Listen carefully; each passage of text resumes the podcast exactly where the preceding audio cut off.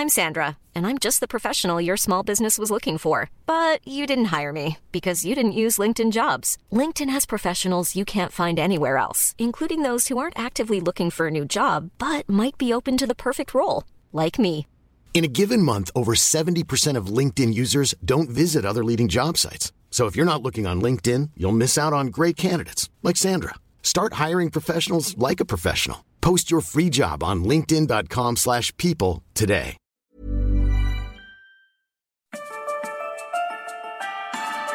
Esta es la mesa de análisis a fuego lento. Bajo la conducción de Alfredo González Castro en el Heraldo Radio. Iniciamos.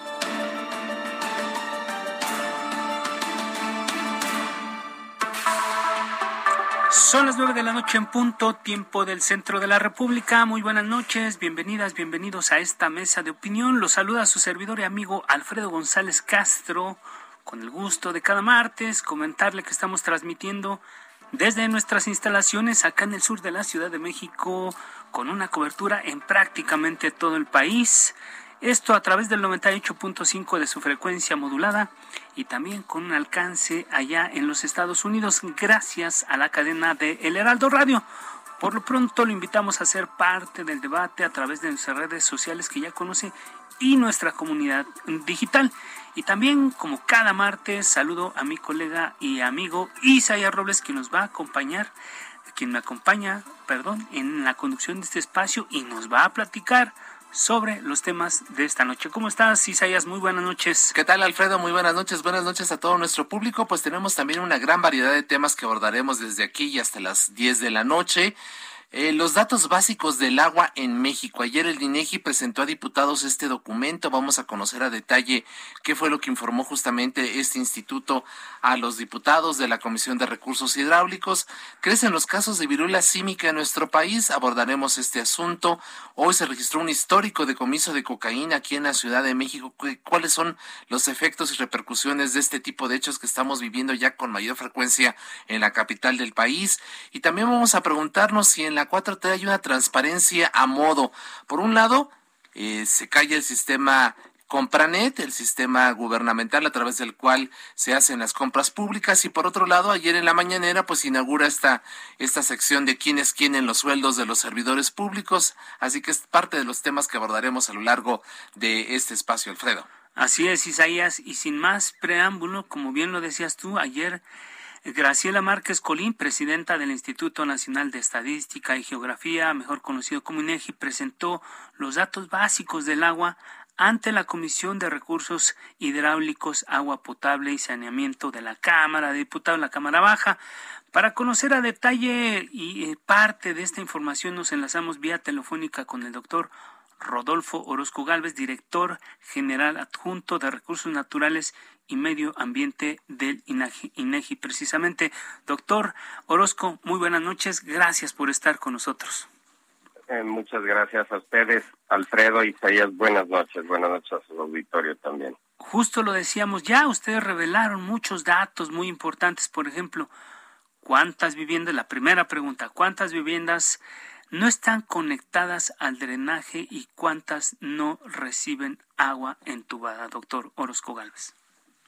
Eh, eh, mira, Alfredo eh, Isaías, este, este dato efectivamente fue, ayer lo, lo comentaba la, la doctora Márquez, en el sentido de que una de cada cuatro viviendas eh, no reportan estar conectadas. Esto es un dato que no depende de, en este caso del área que a mí me toca este, administrar, sino es información que proviene del Censo de Población y Vivienda que recién se concluyó el año pasado.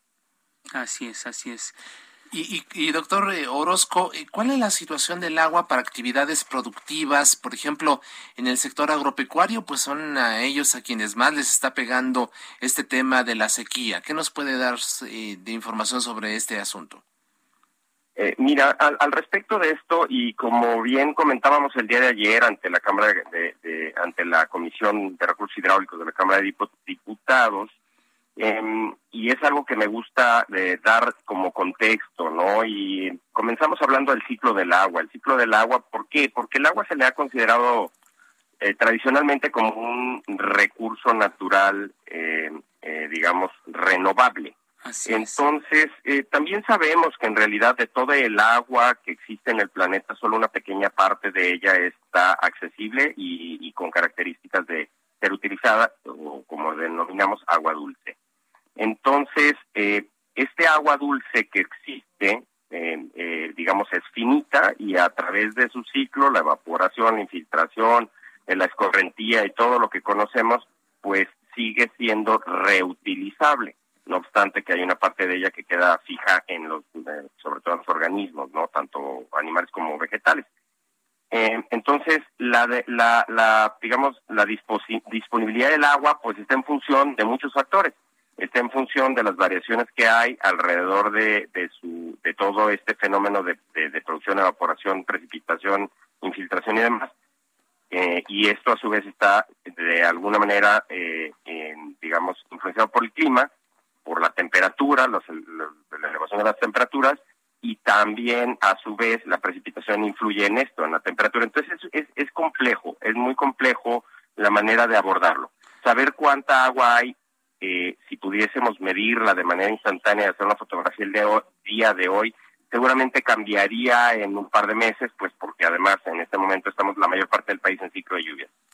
Y asimismo sería muy difícil decir cuánta habrá el siguiente año. Eh, precisamente por lo mismo.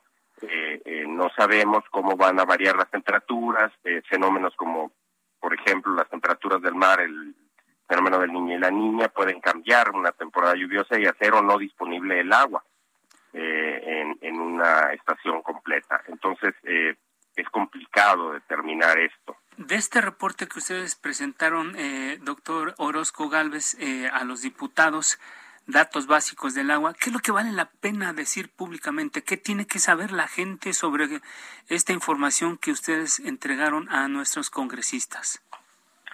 Eh, yo, yo considero que lo más importante, la, la señal y la, la digamos, el, la información que nos gustaría que quedara más, más presente, es que, eh, entre otras instituciones, el INEGI trabaja y ha trabajado desde hace años en producir o en levantar estos datos y ponerlos a disposición del público en general, de los de, los académicos, de los investigadores eh, y, todo aquel aquella persona que los requiera. Los datos que presentamos ayer son datos que están en nuestra página desde hace años. Probablemente debido a la coyuntura en este momento se volvió o es muy relevante, no obstante que el agua siempre ha sido muy importante, es vital contar con ella pues yo, yo destacaría en primer lugar eso, que hay mucha información, eh, quizás no la que la, la suficiente aún, todavía hay mucho que hacer. Quisiéramos tener eh, eh, al menos más frecuencia de levantamiento de la información. Pero también tenemos un país complejo, es un país muy grande en términos territoriales, complejo en términos de los fenómenos que suceden. No es lo mismo lo que sucede en la península de Yucatán que en la península de Baja California en términos climáticos, en términos de precipitación, en términos de inclusive eh, en general climas y por lo tanto incluso en términos de producción agropecuaria. No, no, es, es, es muy variable. Y por lo tanto, mm, más bien son las actividades humanas las que se han ido acoplando, adaptando a las diferentes eh, eh, formas en las que el territorio nos permite habitarlo, incluyendo pues los recursos que nos brinda eh, desde luego las plantas, eh, que son muy importantes y además también influyen en el fenómeno de la, del ciclo del agua, pero también la capacidad productiva de los suelos. Y a su vez, esta está ligada al agua. Entonces, es súper complejo llegar a, a un punto en particular. ¿Qué nos gustaría hacer? Pues nos gustaría que los datos estuvieran al menos con la misma calidad, pero con mayor frecuencia.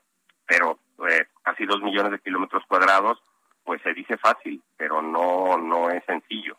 Así es, doctor. ¿Dónde podemos consultar toda esta información que usted nos está comentando?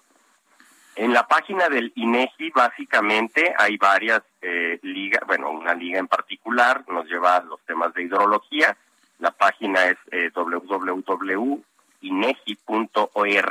de organización, org.mx, diagonal, temas, diagonal, hidrología.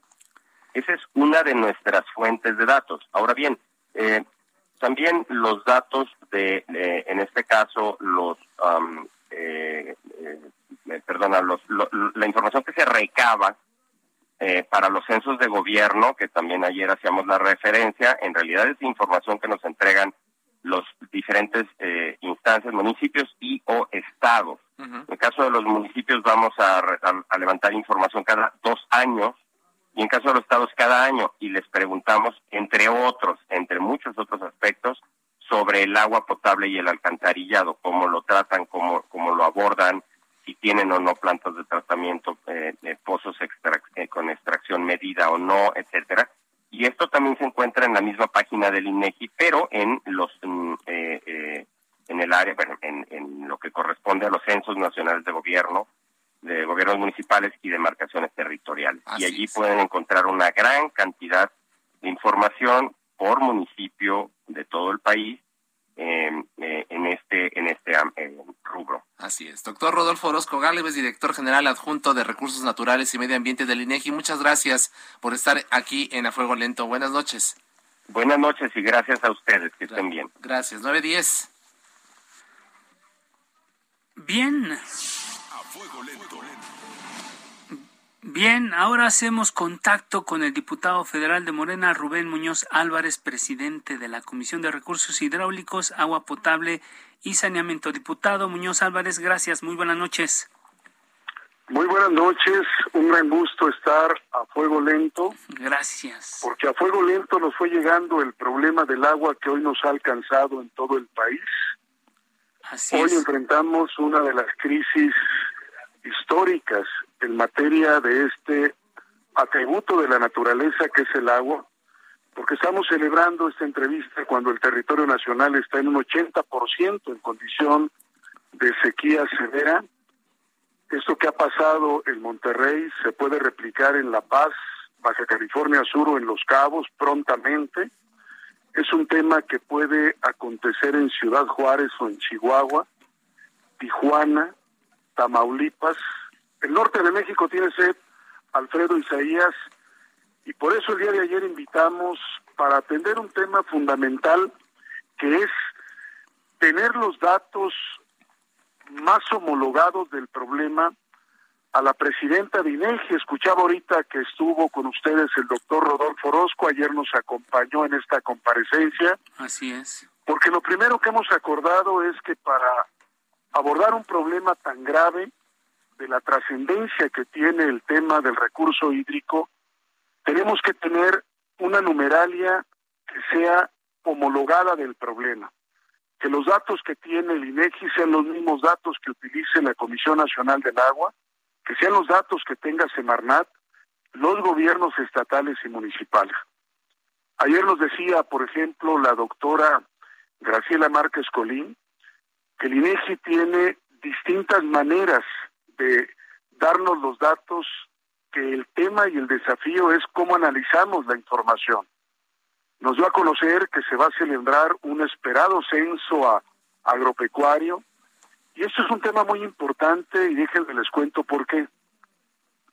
El 75% del agua de nuestro país, del total que se produce en el ciclo hidrológico de México, va para el sector hidroagrícola. ¿Y qué sucede en el sector agrícola y ganadero del país?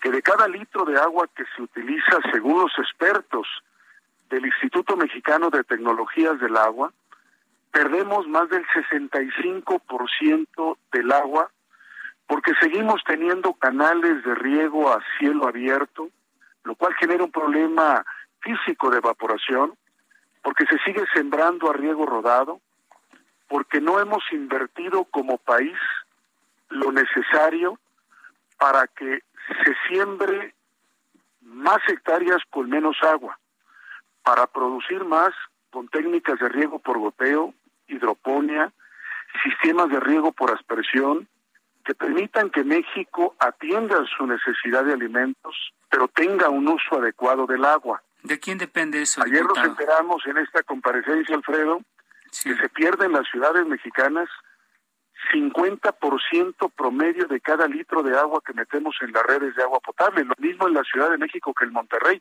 y eso ya no puede estar pasando. ¿Y de quién dependen las soluciones, diputado Muñoz? Primero de una gran voluntad de los tomadores de decisiones de los tres niveles de gobierno para que pongamos el agua en el tema de la agenda nacional. No podemos postergar ni soluciones y no podemos postergar inversiones en materia de agua. Hoy México debería estar haciendo inversiones anuales del orden de 80 mil millones de pesos para poder enviar más recursos al campo mexicano y tecnificar el campo para que empecemos a combatir la inmoral fuga que se da en las ciudades mexicanas, donde perdemos la mitad del agua que ponemos al servicio de la población. ¿Y Eso significa que estamos produciendo el doble del agua que requiere la población, pero estamos perdiendo la mitad. ¿Ya se dieron los primeros pasos para encontrar esta solución de la que usted nos habla? Porque parece que es una cuestión que involucra a muchos actores, pero sobre todo una, una voluntad política y una política eh, pública. Estado, ¿no? Se dejaron de atender en los últimos 40 años las grandes inversiones hidráulicas que el país necesitaba. Tenemos hoy, por ejemplo, 806 presas en el territorio nacional donde se almacena más del 90% del agua país, pero dejamos de darle recursos al mantenimiento de esa infraestructura, por ejemplo, para tareas de potabilización del agua o tareas de desasolve. En materia de desasolve, si pudiéramos invertir los recursos necesarios en 200 de estas 806 presas, tendríamos agua, Alfredo, Isaías, como si estuviéramos construyendo 100 nuevas presas mexicanas. Hoy tenemos que mandar presupuesto público para que podamos darle mantenimiento a la infraestructura nacional.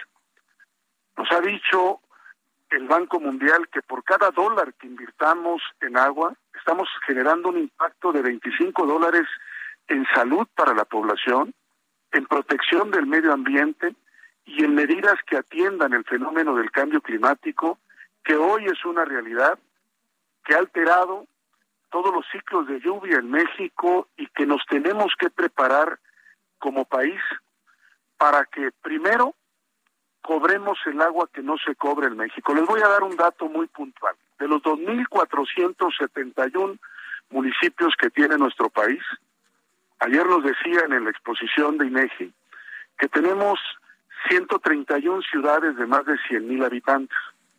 En estas ciudades de más de 100.000 habitantes dejamos de cobrar más de 150 mil millones de pesos porque no cobramos el agua de los grandes usuarios, ni a las refresqueras, ni a las embotelladoras, ni a los hoteles, ni a las plazas comerciales, ni a los desarrollos residenciales, y hoy tenemos que revisar esas facultades que les dimos a los ayuntamientos en el 115 constitucional, para que a las facultades les pongamos un programa de rendición de cuentas y les pongamos obligaciones a los municipios. Así es. Hoy tenemos más de 168 mil concesiones federales de la Conagua. Estoy hablando, Alfredo Isaías, para tu auditorio. Sí. De esos 168 mil popotes que hay, donde extraemos el agua del subsuelo desde Yucatán hasta Tijuana. Solamente se cobran 30 mil de esas concesiones y se hace de manera presuntiva. Hoy tenemos que establecer un sistema nacional de fiscalización del agua para que quien más gasta agua, más pague que lo del agua se vaya al agua. Claro. Hoy tenemos que discutir como país, Alfredo, la necesidad de un fondo nacional de infraestructura hidráulica porque no queremos más casos como el de Monterrey. Así es. Pero tenemos que actuar a tiempo y todavía estamos a tiempo. Estamos a tiempo. Diputado Rubén Muñoz Álvarez, presidente de la Comisión de Recursos Hidráulicos, Agua Potable y Saneamiento allí en San Lázaro, si nos permite, mantenemos la comunicación abierta para seguir abordando este tema que es vital para pues la vida misma en, eh, en nuestras ciudades, en nuestros municipios, en el país, en fin. Muchas gracias por lo pronto. Muchas gracias y ayúdenos a hacer conciencia con la población mandando el mensaje que cada gota sí importa. Aquí estamos. Creo que eso es lo que tenemos que hacer hoy como sociedad mexicana. Muchísimas gracias por el espacio. Gracias, diputado. 919. A fuego lento. Se nos acaba el tiempo y los temas continúan, muchos temas sobre la mesa, Isaías, amigos del auditorio, pero bueno, Y ahí está, yo creo que este tema de la, eh, más bien eh, el asunto del agua es de vital importancia, como lo dices, y seguramente vamos a, retomarlo en otro momento, Isaías. México registró un total de 60 casos confirmados de viruela símica distribuidos en, en 11 estados del país. Hoy en la mañanera, el subsecretario de Prevención y Promoción de la Salud, Hugo López Gatel, dijo esto. Y después regresamos con nuestro siguiente invitado. Es una enfermedad de muy baja letalidad de esos casi 17 mil casos, solo se han presentado cinco defunciones en el mundo y esto no es una enfermedad que se espere se vaya a propagar extensamente. Todas, todos tenemos la referencia de COVID-19 cuando oímos hablar de alertas epidemiológicas. No es el caso. Esta enfermedad no se va a comportar como COVID-19, no es de propagación universal o extensa. Y damos la bienvenida al doctor Ricardo Cortés Alcalá, director general de promoción de la salud de la Secretaría de Salud. Doctor Ricardo Cortés, buenas noches, bienvenido. Hola, ¿qué tal? Muy buenas noches, eh, Alfredo, Isaías, un gusto estar con ustedes. Gracias. Eh, pues a ver, rápidamente, doctor, ¿qué es la viruela símica para entrar en materia? La viruela símica es una enfermedad infecciosa que se caracteriza en general, como muchas enfermedades, por tener o empezar con un cuadro, eh, vamos, generalizado de eh, fiebre, malestar general, dolores articulares, eh, etcétera, pero sobre todo con una característica muy puntual. Tiene lesiones en la piel que son pequeñas ampollitas, empiezan como con un eh, sarpullido, en menos de un par de días se vuelve una ampollita y un par de días después esa ampollita se le forma un ombligo, algo así como si la ampolla le apachurrara en el centro de, de esta misma ampollita y ahí se quedara pegado, se forma un ombligo y son características, es la gran, pequeña gran diferencia entre las ampollitas de la varicela y las ampollitas de la viruela. Es una enfermedad que no es nueva, la descubrieron en la década de los años 50 del siglo pasado y eh, lo que estamos viendo en este momento es un eh, brote internacional de esta enfermedad que es endémica en algunos países de África y que eh, ha presentado en otros tiempos, en otros años, también diferentes brotes de diferentes tamaños en otros países. Eh, doctor eh, Cortés Alcalá, todavía no es una eh, pandemia, todavía, no es una emergencia sanitaria a nivel internacional como, como la COVID u otras enfermedades. Mira, en pandemia tenemos ahorita un poco en, en nuestra mente, en el colectivo público, la emergencia, eh, el impresionante número de casos, desafortunadamente hospitalizaciones, defunciones, etcétera. En realidad una pandemia lo que de lo que se trata es de la distribución de una enfermedad infecciosa o no infecciosa en todo el mundo. Eh, en general en las eh, diferentes regiones de la Organización Mundial de la de la Salud. Ahorita lo que tenemos es un brote en 75 países eh, a nivel mundial, dentro de los cuales se encuentra México, y con eh, la característica de que el director general de la OMS, a pesar de que el comité de emergencias no tuvo consenso para declararla una emergencia sanitaria de interés eh, internacional, el director general en esta facultad que le confiere el reglamento decide tomar la decisión eh, eh, de eh, ejecutarla, nombrarla a este brote de viruela cínica como una emergencia de salud pública de importancia internacional.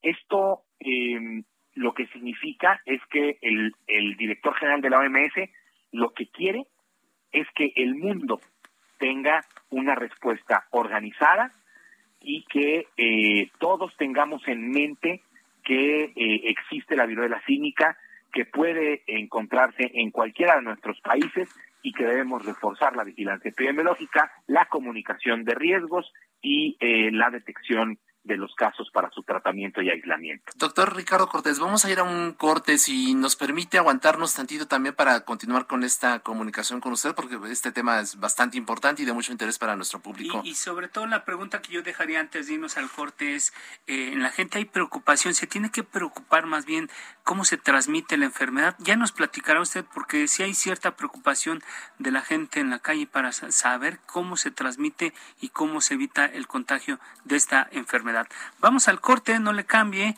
y regresamos en la segunda parte de este espacio.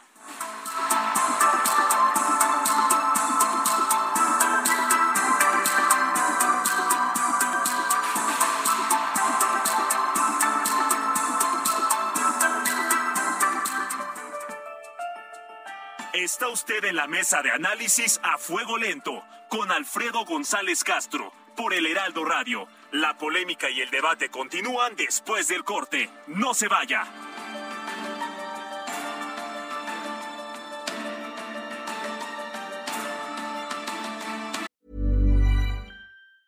Hey, it's Ryan Reynolds, and I'm here with Keith, co star of my upcoming film, If, only in theaters, May 17th. Do you want to tell people the big news?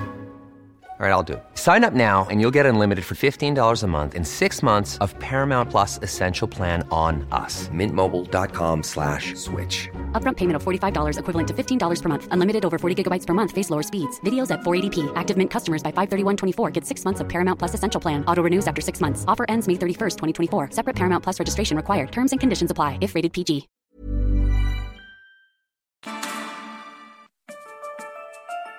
Siga en la polémica por el Heraldo Radio, con los que saben de política y la desmenuzan en la mesa de análisis a fuego lento, con Alfredo González Castro. Regresamos. Son las nueve de la noche con 30 minutos, hora del centro de la República. Volvemos a la mesa de opinión a fuego lento. Les recuerdo que estamos transmitiendo totalmente en vivo por el 98.5 de su frecuencia modulada desde nuestras instalaciones acá en el sur de la Ciudad de México, con una cobertura en prácticamente todo el territorio nacional y también allá en los Estados Unidos, gracias a la cadena de El Heraldo Radio. Estamos de regreso a Isaías, amigos del auditorio, con un tema que dejamos ahí medio inconcluso antes del corte, Isaías, con, con nuestro invitado. Así es, el doctor Ricardo Cortés Alcalá, director general de promoción de la salud de la Secretaría de Salud, y estamos hablando precisamente sobre esta, este brote de viruela símica que ya lleva 60 casos en nuestro país distribuidos en 11 entidades de la República. Así es, eh, doctor, eh, doctor Cortés Alcalá le preguntaba cómo detectar los síntomas y qué tan contagioso es esto. Muchas gracias, con todo gusto eh, damos respuesta. Afortunadamente, y es lo que comentaba el subsecretario López Gatel en la mañanera de hoy, mm, el comportamiento del virus de la viruela cínica es mucho menor a, eh, en materia de velocidad de transmisión y de posibilidad de transmisión de una persona eh, a otra. Vamos a compararlo un poco con el cuadro clínico que da y con otras eh, enfermedades. Por, favor. Por ejemplo, ahorita la forma de contagio de la COVID-19 y la velocidad de contagio de la COVID-19 es un asunto respiratorio en aerosoles y de muy rápida propagación. Es como una clásica infección respiratoria aguda, eh, eh, como el resfriado común, pero dado que es un nuevo virus, estamos apenas acostumbrándonos y teniendo una vacunación para no para no tener eh, de nuevo tasas altísimas de hospitalización y de defunciones. Eso es lo que estamos transitando en este momento en en COVID-19. Ahora, varicela, por ejemplo, la varicela también es contagiosa. Pero no es un asunto de que hay un caso de varicela y de repente ya hay otros 100 casos de varicela en ese momento. La varicela se transmite a través también de las gotitas de saliva, el contacto directo y las eh, ampollitas, el líquido de las ampollitas que contiene el virus de la varicela.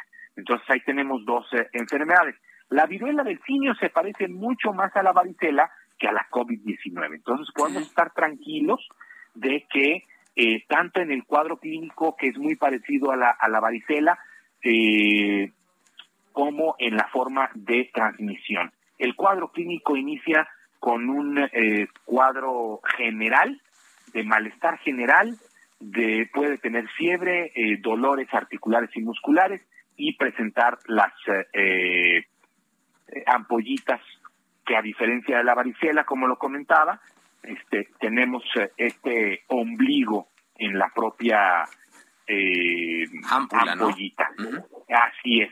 Entonces, la forma de contagio es la misma que la varicela un poco de contacto directo entre personas muy cercano, eh, platicar muy de cerca, eh, besar, abrazar, respirar un tiempo juntos eh, o, juntas las personas o manipular las lesiones de las ampollas, es decir, básicamente lo mismo que con varicela.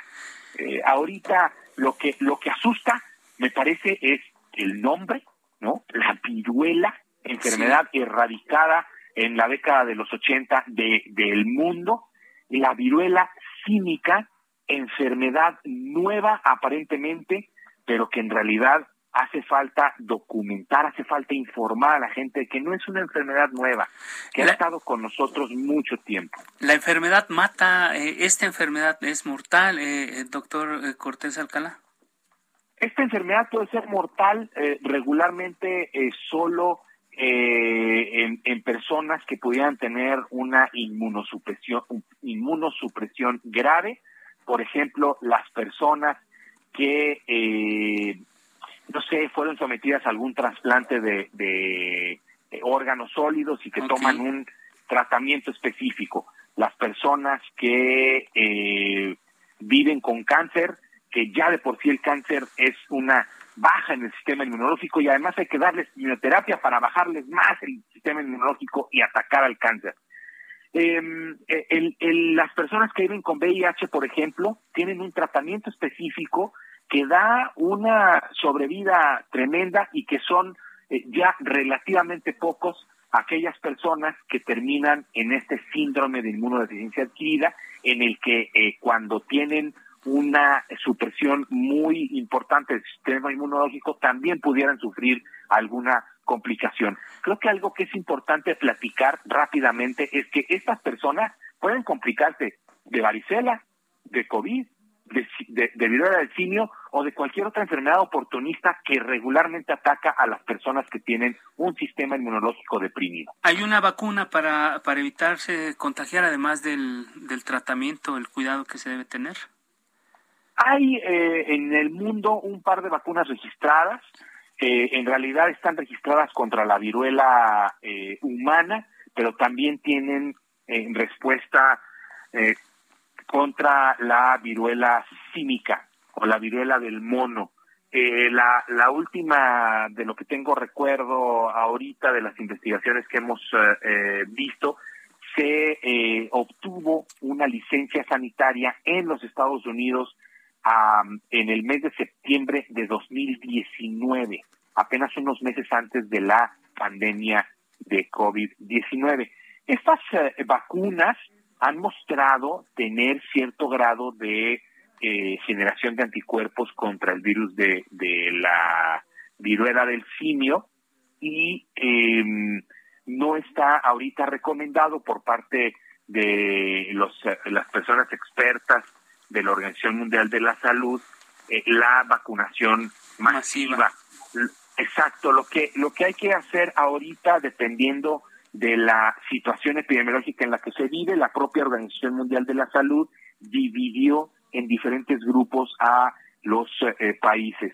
México está en el grupo 2, grupo en el que aún los casos detectados, todos eh, o la gran mayoría de, de ellos son de importación y que no han derivado en cadenas de transmisión locales en México y que no se recomienda la vacunación. Lo que se recomienda es activar, en este caso, nuestro grupo técnico asesor de vacunas eh, para el análisis tanto de la situación epidemiológica nacional como internacional, la evidencia científica disponible y tomar eh, y emitir algunas recomendaciones al gobierno de México en torno a eh, la vacuna contra esta enfermedad. Así es. Doctor Ricardo Cortés Alcalá, director general de promoción de la salud de la Secretaría del Ramo, gracias por esta conversación y por aclarar estas dudas a nuestro público.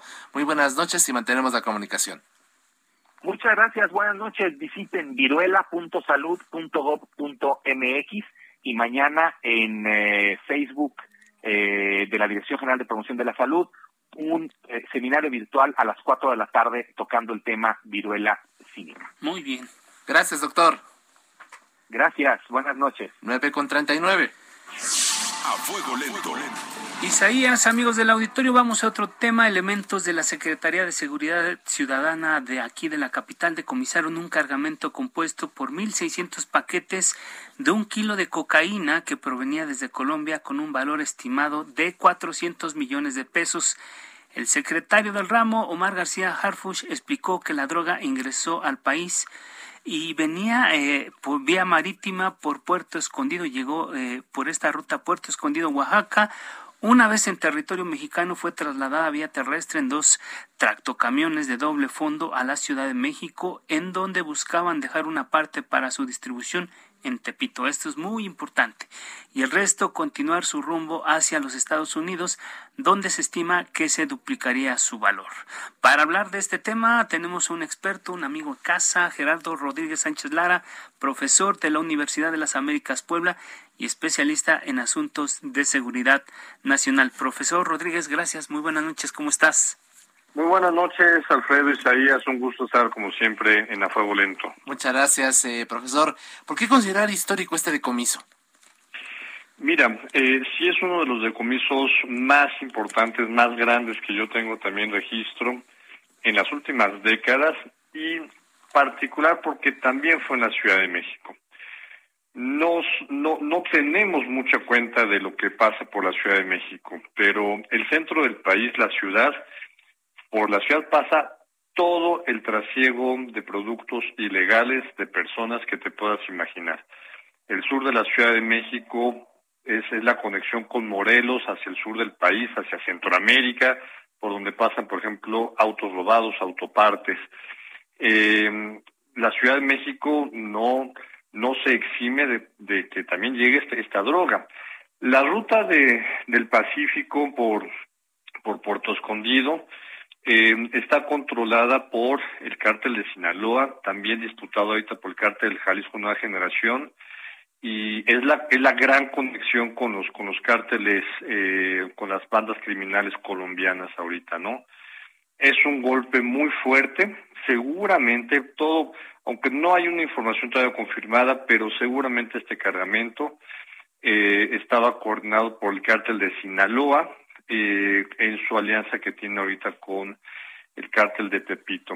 Eh, no hay información, pero yo supongo que eh, la oficina que dirige Omar García Harfush, la secretaria de Seguridad de la Ciudad de México, estuvo en contacto o con inteligencia naval o con inteligencia militar. Creo que por el tema de, de Puerto Escondido, la información vino a través de la sección segunda de inteligencia de Marina, o de la Unidad de Inteligencia Naval. Así es, doctor. Eh, el 13 de agosto tuvimos, el 13 de este mes más bien, tuvimos un enfrentamiento en Topilejo. Hoy eh, eh, este decomiso. ¿De qué nos hablan estos hechos? Ya decías tú, ya, es ya están aquí adentro. Eh, lo más sorprendente, lo comentábamos antes de entrar al aire, es que parte importante de esto que se decomisó y se queda para la venta aquí en la Ciudad de México y otra parte se iba para Estados para Unidos, Estados Unidos pero siempre se pensó que era eh, solamente estaban de paso y ahora se queda la mayor parte. ¿De qué nos habla después de que ocurre todo esto de Topilejo, el enfrentamiento, eh, profesor? La, la, Ciudad de México es un mercado muy apetitoso para las organizaciones criminales eh, nacionales y locales, ¿no? Eh, la, capacidad de, compra, de consumo de dinero que se mueve en la ciudad, pues permite también que haya consumo de droga, ¿no? Hay, una correlación perfecta entre los países, las ciudades con mayor poder adquisitivo y consumo de drogas, ¿no? Eh, la cocaína que proviene de, Colombia y de Perú eh, es la de más alta calidad, es la más cotizada en los mercados internacionales y por supuesto que se consumen altos niveles en aquí en, la Ciudad de México. No menor también recordar que hay hay, hay, hay grupos eh, de, colombianos que se han asentado en la, en la Ciudad de México en los últimos 10 años y que están vinculados con, con el narcomenudeo en la zona centro del país, ¿no? Toda la delegación Cuauhtémoc eh, y, en, el resto de, de la ciudad, ¿no? Así es. Gerardo, finalmente y de manera muy rápida, ¿hay riesgo de que estas células del crimen organizado que ya están operando en la capital del país generen enfrentamientos para el control del territorio? Sí, por supuesto. Este, el cártel Jalisco Nueva Generación también está tratando de penetrar en la Ciudad de México, un territorio que, históricamente ha tenido buena relación con el cártel de Sinaloa. La lucha entre estos dos cárteles ha extendido a otras partes del país. Con, con, esto termino. La Ciudad de México tiene un factor muy importante. Tiene, una, tiene un mando único, no menor también. Tenemos un muy buen mando al frente como secretario, Mar García Harfush, que viene de inteligencia también de la, de la Policía Federal. Y, y al parecer también está existiendo, existiendo buena coordinación con autoridades del Estado de México. Así es. Gerardo eh, Rodríguez Sánchez Lara, especialista en asuntos de seguridad nacional, nuestro agradecimiento por aceptar esta convocatoria y seguiremos hablando del tema. Muchas gracias por lo pronto. Fuerte abrazo. Gracias. 945. A fuego lento. La caída de Compranet y la opacidad en las compras gubernamentales, el siguiente tema, ya lo decíamos, la plataforma de contrataciones públicas quedó suspendida por fallas técnicas desde el 15 de julio. Hoy el presidente Andrés Manuel López Obrador habló del tema en la conferencia mañanera y dijo que iba a hablar con el secretario de Hacienda para que le explicara cuál había sido la dificultad técnica y dice que, que le urgió a que se resolviera este asunto. Pero bueno, hacemos contacto telefónico ahora con Marco Antonio Fernández, investigador asociado en México Evalúa y profesor de la Escuela de Gobierno y Transformación Pública del Tecnológico de Monterrey. Profesor Marco Antonio, gracias, muy buenas noches por estar con nosotros. Hola, muy buenas noches, gracias por, por el espacio. Gracias. Eh, rápidamente, eh, Marco Antonio, ¿qué es el Compranet para que nuestro público entienda de qué estamos hablando? Sí, sin duda alguna. Eh, este sistema es el sistema electrónico para las adquisiciones eh, que hace el gobierno federal, que surgió en 1996 con el fin de buscar transparentar todos los procesos a través de los cuales la autoridad federal realiza eh, las compras de distintos servicios, de distintos bienes, eh, él, adquiere o contrata eh, obra, de forma tal que eh, al hacerlo electrónico se busca minimizar el contacto personal entre la autoridad y los participantes eh, potenciales futuros proveedores del gobierno y transparentar la información de los contratos, de los montos eh, que se erogan, la modalidad sobre la cual se hace la contratación, ya sea que se hace una licitación, se invita eh, de manera eh, selecta a unos participantes por sus características para el bien que se está, por ejemplo, adquiriendo o se eh, adjudica de manera directa. El hecho de que se haya suspendido esta plataforma por primera vez en tantos años y en donde pues ya solo literalmente en la tercera ocasión Hacienda por fin da hace unas horas a, a explicar qué estuvo detrás, que eh, incluso la, la, pues la explicación parece francamente increíble, sí. porque Hacienda dice que básicamente se debe a que eh, los servidores donde la información se guarda este, se, se estaban agotando en su espacio. Y para quien nos escucha, esto no es como que no fuera previsible.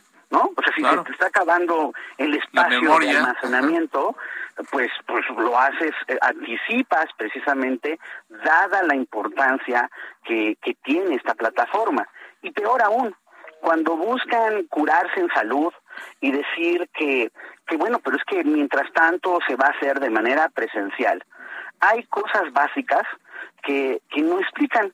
Por ejemplo, hay procesos precisamente en donde hay participantes internacionales por los tipos de bienes que se, se adquieren, pues que, cómo se van ellos a enterar del proceso, cómo van a mandar la información que se requiere para participar, por ejemplo, en una licitación internacional, el que tenga el conecte entonces se entera cuando va a haber el concurso y el que no, pues lo siento mucho. O sea, hay aspectos, insisto, básicos del funcionamiento que no explican cómo los están llevando a cabo. ¿Qué crees que existe atrás de esta estrategia? ¿Qué crees que haya detrás de todo esto?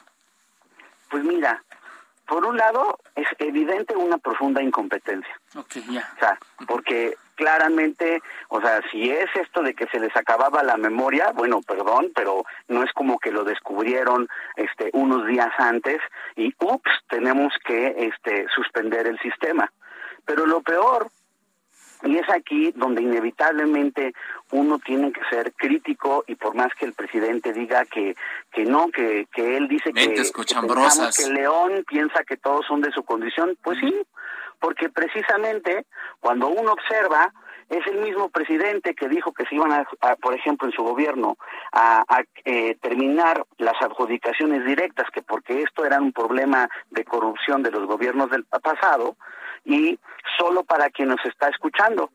En el gobierno, por ejemplo, de Peña Nieto, en el último año de gobierno, de todo lo que se compró, se adjudicó de manera directa, es decir, sin concursarlo, dárselo a un proveedor en específico, 42.5% de las contrataciones del gobierno federal.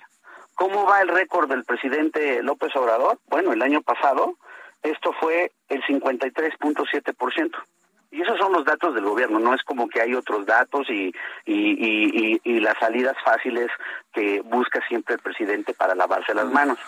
Es el mismo, el mismo señor que dice que no ha habido en la historia un gobierno más transparente, pero calla este, convenientemente respecto a cómo en, eh, en relación al pasado el número de, de, de procesos para recurrir, la negativa del gobierno a dar la información ha aumentado en el 56%.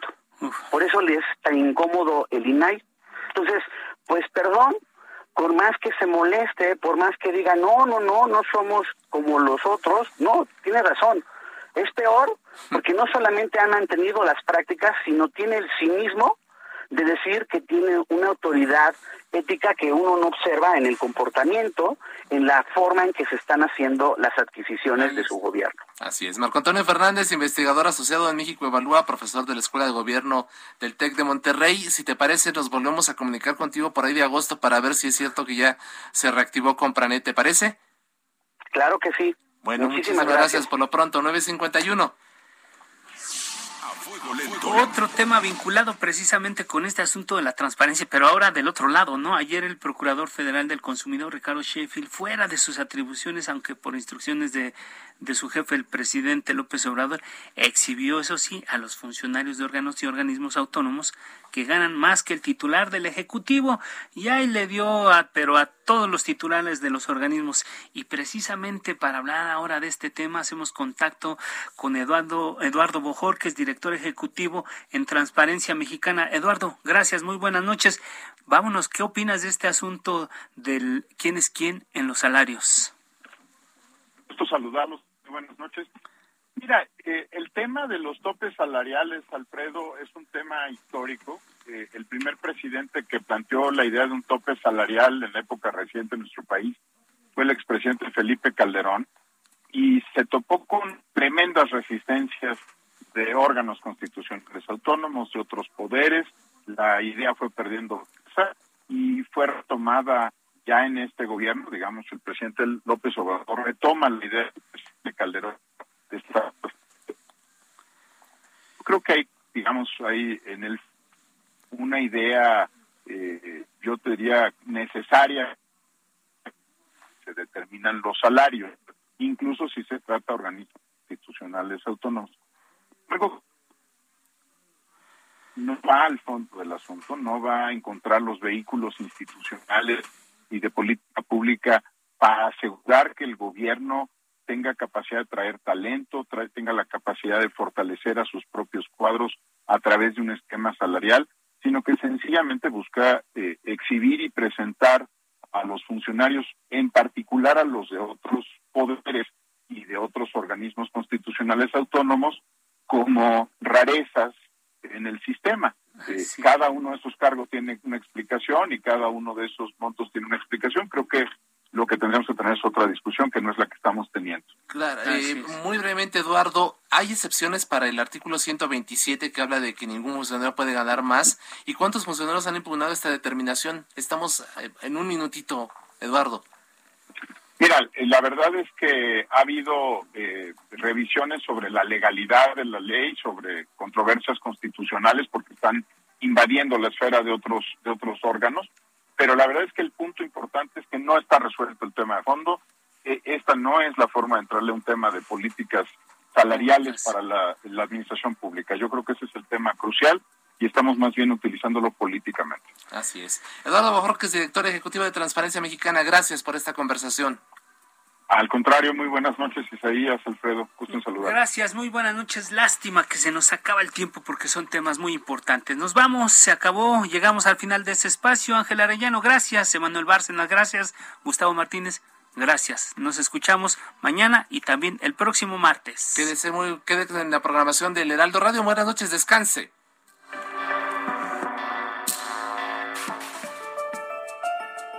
La polémica por hoy ha terminado. Le esperamos el próximo martes para que con los expertos analicemos la noticia y a sus protagonistas en la mesa de análisis a fuego lento por el Heraldo Radio, con la H que sí suena y ahora también se escucha.